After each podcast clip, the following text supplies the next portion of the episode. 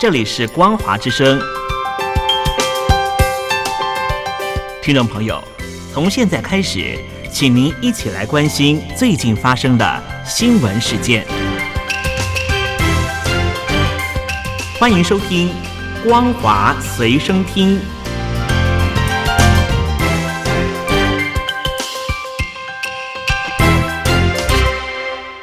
陆听众朋友，您好，欢迎您收听这节《光华随身听》，我是东山林。在过去十二个小时，中国的华东地区一路沿海到广西都有非常明显的降雨。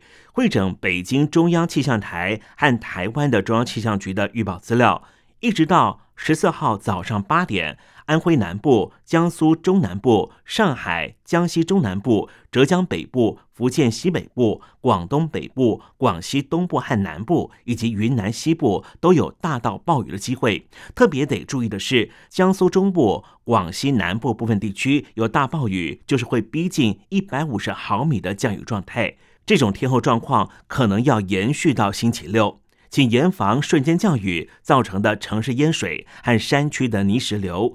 如果城市下水道系统铺设不到位，非常容易发生内涝。我们来看重要灾区：广西玉林、北海和钦州受到风暴海葵的残余和季风影响，从上个礼拜天就降下特大暴雨，特别是玉林市的陆川县、博白县和福棉区发生了好几起的泥石流，至少造成了十人死亡。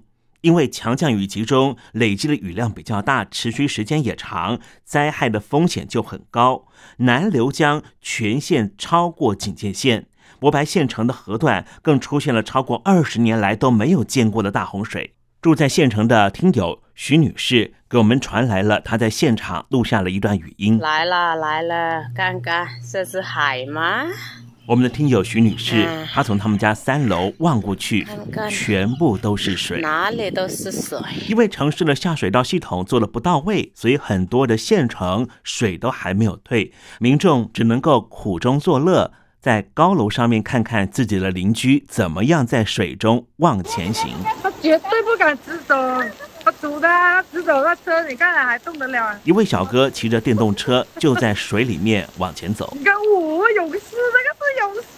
电动车歪歪倒倒的往前走，前方又来了一辆卡车，实在是险象环生。大水跟那个湖很深呢。这位女士住在博白县，她所住的村庄淹水超过了二点五米深。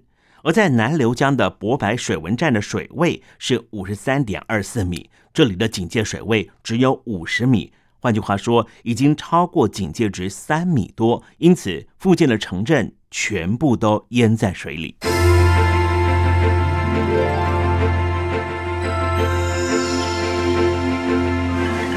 我们从广西往北走，越过长江黄河，翻过秦岭，这里是陕西。陕西也因为华西秋雨带带来强降雨，出现了恐怖的情况。星期一十一号接近中午的时候，突然降下暴雨，洪水在街上奔驰不止，摊贩连人带物一起被冲走。哐哐子，踩哐哐子，啥都飘过来了。光华之声的资深听友林太太送小孩上学，就到太乙城购物中心逛街，结果整个商城被水灌到饱。成为一片汪洋。我的天，出来逛个商场，没想到会变成了这样，太刺激了吧！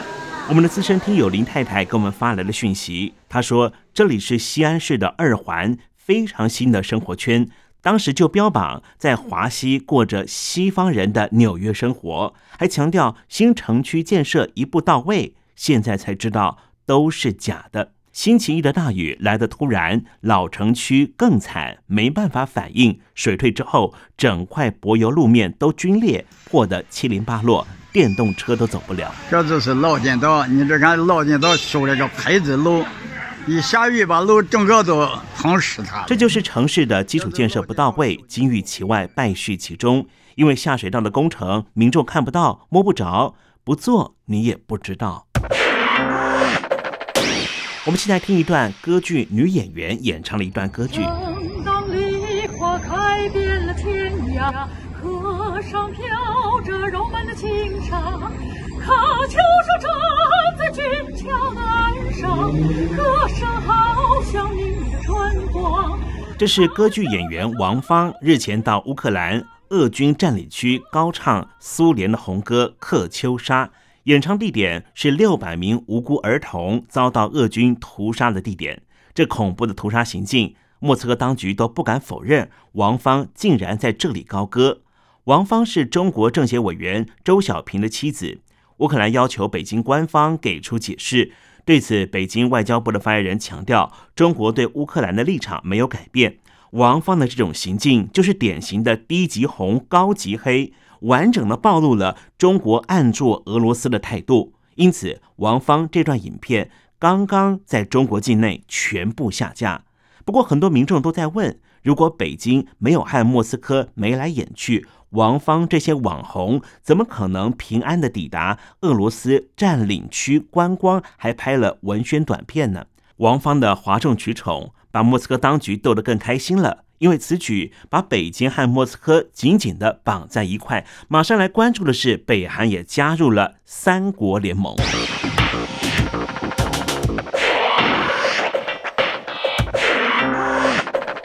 北韩领导人金正恩因为疫情的关系，四年没出国了。现在出国选择的国家就是俄罗斯，并且在十三号中午的时候，就在远东地区的东方航太发射场和俄罗斯的总统普京会面。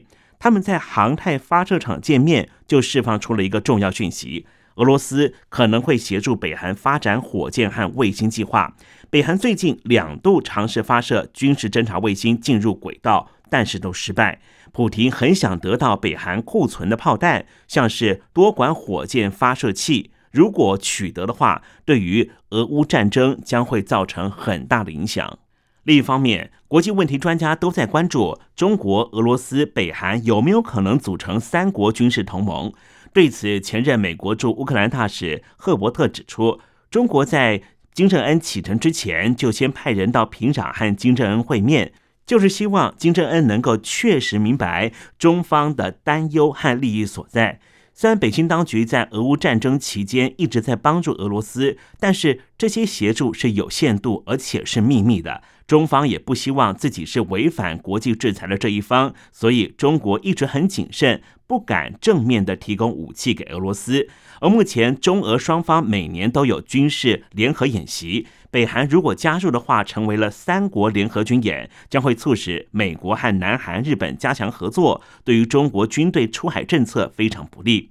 美国智库国际评估与战略中心的资深研究员费雪里非常担忧，在中国和俄罗斯的支持之下，北韩可能会获得与美国进行核子对抗的任务，这对于民主国家来说是非常危险的时刻。亿万富翁马斯克，他是特斯拉电动车的老板。日前，他坦诚拒绝了乌克兰去年要求启动星链计划，去协助乌克兰攻击俄罗斯的军舰。马斯克担忧什么事情呢？一项足以左右战局的资源掌握在商人手里，是不是令人担忧呢？我们来看看马斯克的电动车。特斯拉的哨兵模式可以让车主在指定位置停车上锁的时候，监控周遭的可疑活动。当监测到可疑活动的时候，车辆会根据威胁严重程度做出反应。不过，哨兵的后台在马斯克的手上控制着。上个礼拜，杭州警察拦截了一台特斯拉，禁止车主开上高架桥。在武汉，铁路公安发文，车站里面不准停放特斯拉。星期一的时候，一名车主在公共充电桩充电的时候被警察阻挠，车主把警察冲突的画面传上了网络。你不要抢我的手机，你不要碰我的手机啊！跟你讲了半天，你不要不你你不要碰我的手机，这是国家正规渠道所买的，我正常纳了税，交了费用的。这是国家电网，正常的是开放给所有的公民用的。我为什么就不能在这里充电？请你告诉我，依照哪一条法律法规？中国逐步的限制特斯拉电动车，很可能是中国反间谍的浪潮之下，特斯拉收集数据功能让北京非常恐惧。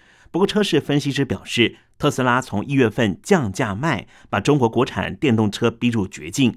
所以，权力一把抓的北京当局，到底是为了反间谍不满，还是钱赚太少不满马斯克？